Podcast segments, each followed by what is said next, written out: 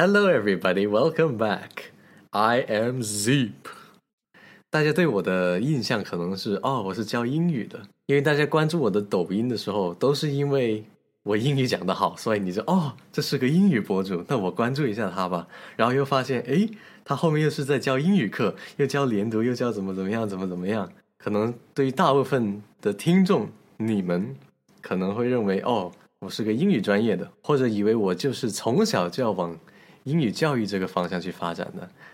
然而不是，Z 其实在初一的时候第一次找到了我的人生理想，那就是做演员，因为我很喜欢在舞台上那种啊，大家在给我鼓掌，哇，虚荣心好强啊！是一直要面子，我就是一直要面子。然后呢，现在是算是歪打正着，但是其实我用也还是结合了我本来学的专业，因为我也是学电影的。那我录课的时候，视频也是自己拍自己剪，那也是自己本人出镜，也是把我的表演的那时候学的一些技能也是运用上了。那今天其实呢。我们有位特别嘉宾，他是比较低调的一个人，所以呢，我们会以他的代号来称呼他，怕他出名了之后，一堆女粉丝围着他的房子，然后或者一堆男粉丝，对，可能都是男粉丝。为了他的人身安全，我们还是把他这个叫什么？我们把他，我们把他稍微和谐一点。He is widely known as Brother Left. Hello. Hello, brother left. Nice to meet you, Steve. Nice to meet you again. 首先呢，brother left 最大的一个特点就是他说话很很 delicate，要嗯感觉 low low frequency low frequency. Oh really, really low frequency. Mine is low frequency. You're just low in volume. 左哥也是个挺神奇的一个人物。为什么这么说呢？因为他跟我也是有同样的，呃，可以说是电影上的追求吧，可以是这么说。然而，他是在中途的时候，走这里原来是读什么专业的？读软件工程，然后细分的话就是嵌入式系统和软件。我听个名字，我觉得已经听不懂了。反正就是可以简单的理解为码农嘛。码农，那。你是什么时候突然间就说哎，我想拍电影了？也不是说突然吧，就是大二的时候开始有这个想法。大二的时候，然后呢，有想法之后是慢慢的去接触啊，尝试啊，然后后面就经过思考，就做出决定，决定转这方面去做。哎，那你当时大二的时候，第一件让你对电影感兴趣的一件事情是什么？他这个导火索是什么？还记得吗？怎么说呢？反正那时候过得比较颓废，比较郁闷吧，就开始思考人生吧。为为什么突然间觉得颓废呢？是因为码农太真的是很消耗人的意志。对对对，就是那种写两天代码改一周代码，然后 然后还不知道哪里错了，哎，就是那种 女朋友问你你到底哪里错了？你说代码就是你的女朋友，然后然后你说你永远不知道她哪里错。一开始觉得哎我这里错了，然后我改，然后不对，你还有错的地哦我这里错了，我改，会发现不对，我全都错了。那你当时后来说，因为你大二了嘛，嗯，那其实已经是你本科读了一半了，是不是？就嗯，基本上就是你已经读了挺嗯差差不多一半啊，差不多一半。然后你是。后来是还没读完码农这个专业是转了吗？还是你读完了码农再读的时候就还是继续读吗？嗯，只是有自己去跟别人拍些东西玩啊这些，然后转是毕业之后才去申请了一个这方面的研究生嘛。所以走哥实际上是在读完四年的码农专业，嗯，然后决定嗯我还想往电影这方面去深造，然后就申请了一个。研究生，那现在也，哎，我觉得其实挺值得借鉴的一个点就是，你不像，不像那些啊，我突然间很我行我素，然后说，嗯，我要突然间改行做电影了，我不管我父母反不反对，我只要跟着我的意志去走就好了。走个还是比较冷静的。这让我想起，这让我想起，其实我当时选那个呃大学专业的时候，我跟我父母也说，嗯，我要读表演，我要读 arts。然后呢，他说不行。他说为什么不行？他说你这样找不到工作的，你这样开不了饭的。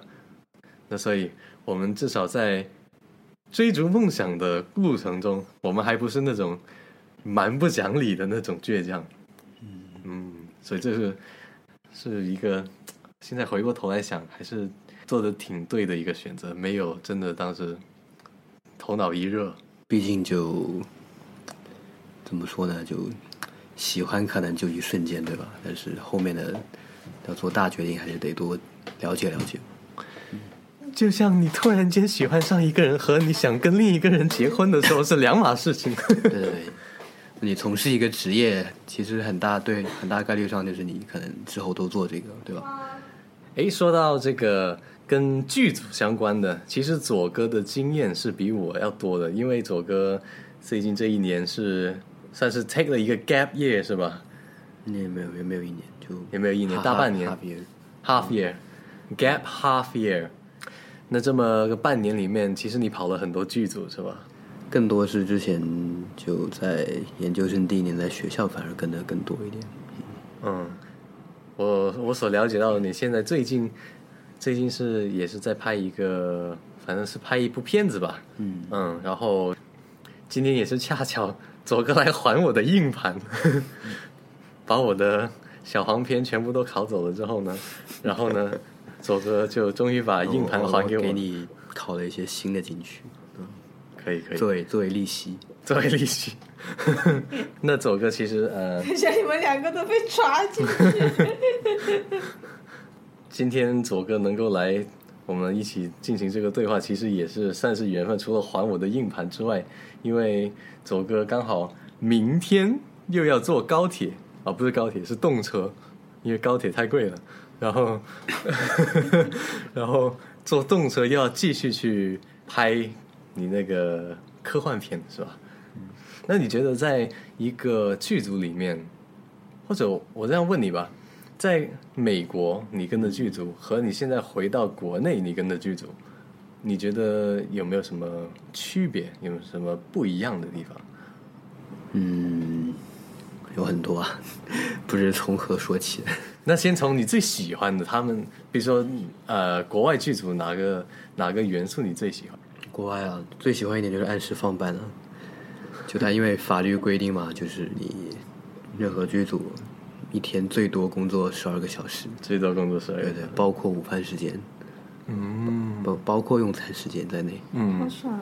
就是你一到时间，你必须把人放回去，嗯，不然就是对吧？人家可以告你，但是。虽然啊，就是我在那边说，有时候也会偶尔有点超时吧，但大家都是那种心怀 心怀愧疚心，或者有时候就给你放了这样。嗯，一般这种情况是很少发生的。嗯，那中国的就很明显，那这个大家不仅仅是剧组啊，就其实普通的大部分的上班族加班都是，哎，都是家常便饭。而且他有一个是你有个叫什么 turnover time，就是你。第二天跟前一天要留十个小时给人家，十个小时。对对，就比如说你第一天对吧，早上七点拍到下午七点，十二个小时了。嗯。那你让大家回家。嗯。那你第二天叫大家再来拍，你中间要隔十个小时。这至少十个小时，足够让大家去休息，还有各种的。就可能就早上第二天早上五点再叫大家来，至少要这样才行。嗯。保保证就是不要说疲劳工作嘛，容易出事故。嗯，也是。那国内呢？现在国内啊，国内的话，你喜欢先先夸一夸国内，留点面子先。当然了，国内国内的话，对吧？就，但是有一点就是，我觉得接触过大大部分，也不能说全部啊，就相当一部分的美国人或者美国同学之类的，就比较比较轴吧，嗯，轴，嗯，怎么理解轴？就。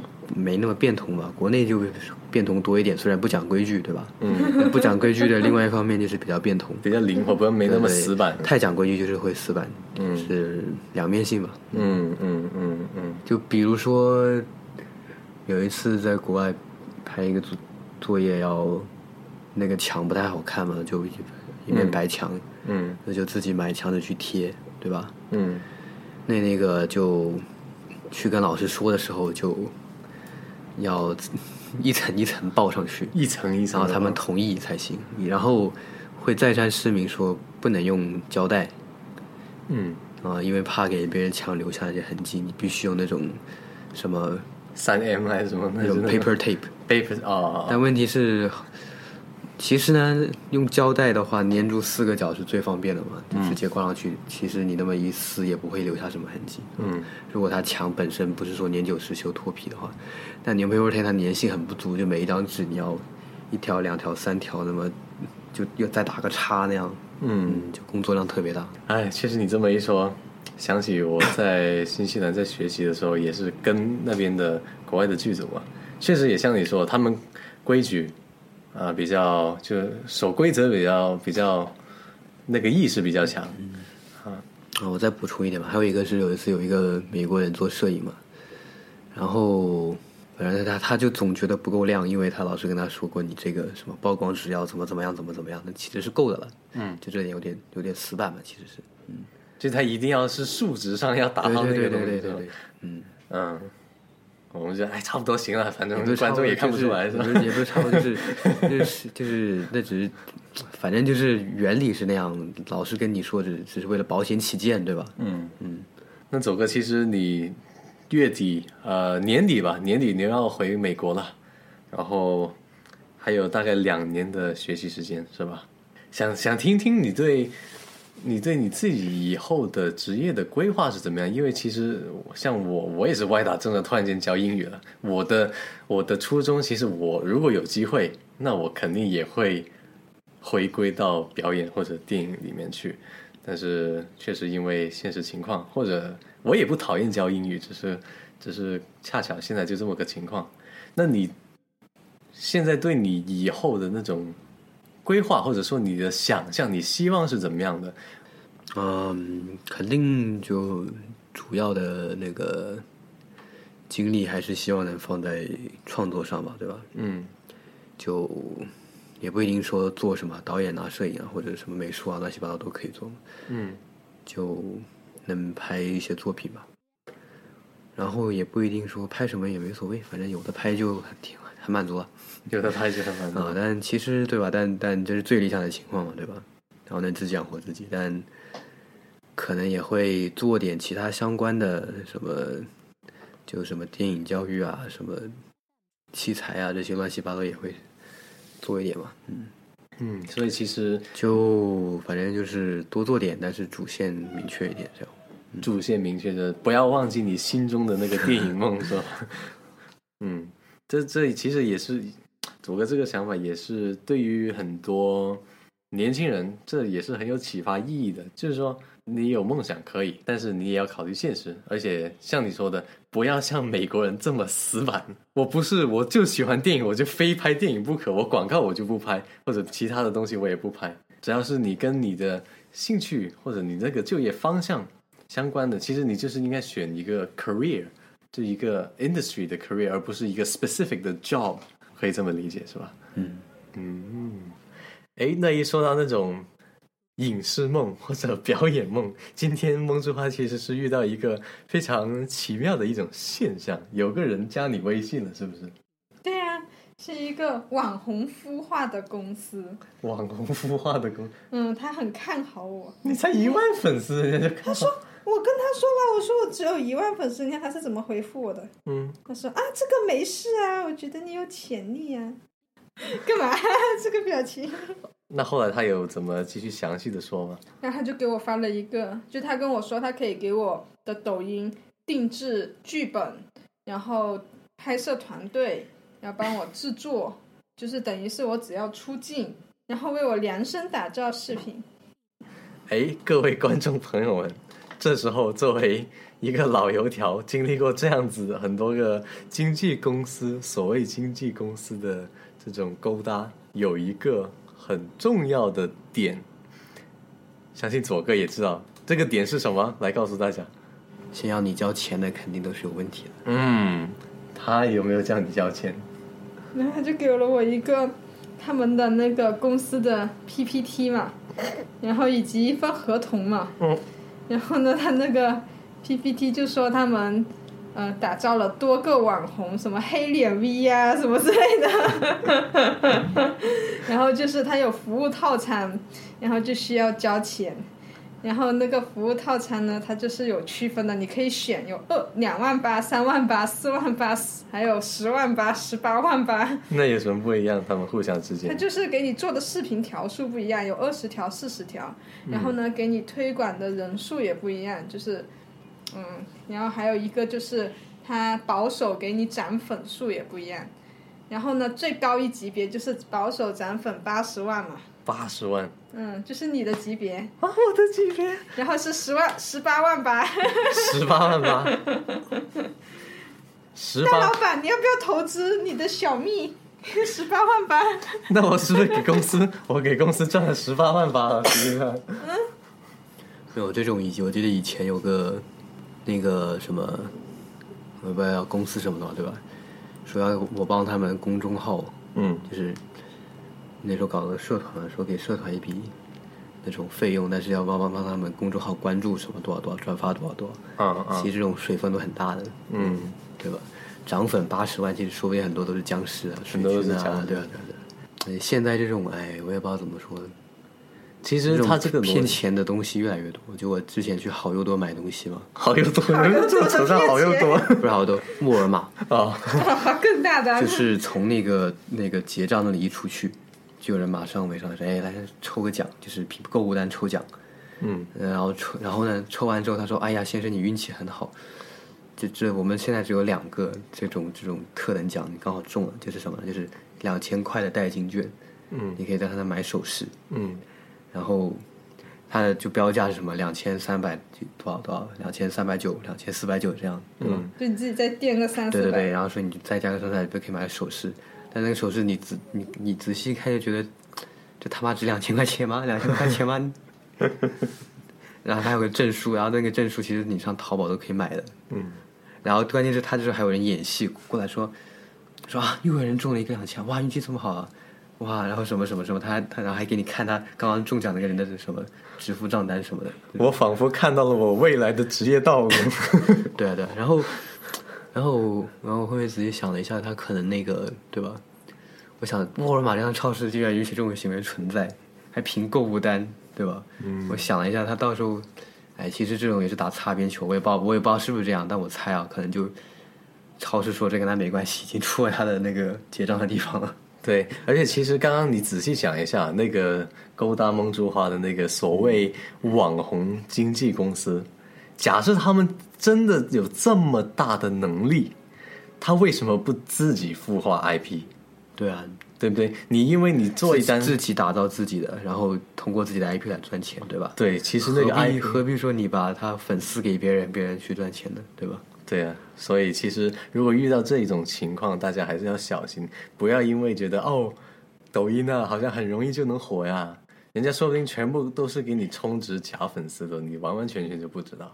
他花八万块钱给你去且而且买粉，而且可能对吧？八十万说十年给你八十万粉丝，你等个十年。十八万他要给你涨八十万粉丝，他十八万先收你十万，拿八万纯去给你刷都可以，嗯，对不对？所以我就没有飘飘然啊。他说他找我的时候，我第一反应就是哦，我有我我不能做网红，我有全职工作。OK，那我们最后邀请左哥在为我们的观众，想要追逐梦想的一些观众，你有什么寄语或者建议 Stay in school, don't do drugs.？And that is also my advice to you，左哥。Thank you very much。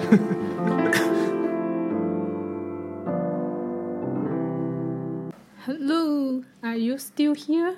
我们今天的最后会送出一个小礼物，一个很有艺术气息的礼物，一下子就装逼了。嗯 是俄罗斯圣伯是是吧？俄罗斯圣彼得堡干嘛？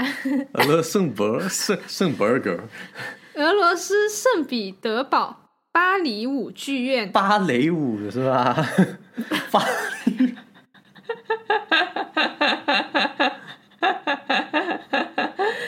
你能不能要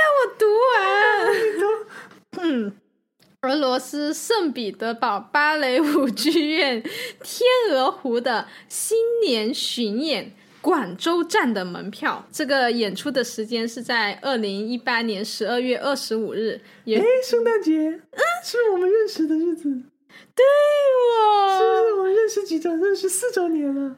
嗯，哎，所以我们这里有四张门票。对，然后我们会送出给两个幸运儿，因为每人可以得到两张门票，方便你们约会。这个门票是由聚成网提供，聚成网是我们的老朋友了都，而且好像两年前我还面试过他们公司，当时是以演员身份去面试的。但这里慷慨送出四张门票的是广州聚城的，如果你们要看什么演出，可以去那里看看他们有没有演出票。我印象中上次什么许冠杰他们也是他他们承办的。那我们的规则就是转发这篇 podcast 到朋友圈，集够三十个赞，然后截图发到我们的公众号后台，先到先得哦。好，我们重复一下，我们送出的演出票是天鹅湖芭蕾舞剧，二零一八年十二月二十五号晚上八点钟的演出。哇，它这里售价最便宜的都得一百八十块钱一张票哎。我们有四张票要送出，如果你在广州的话，那就转发起来吧。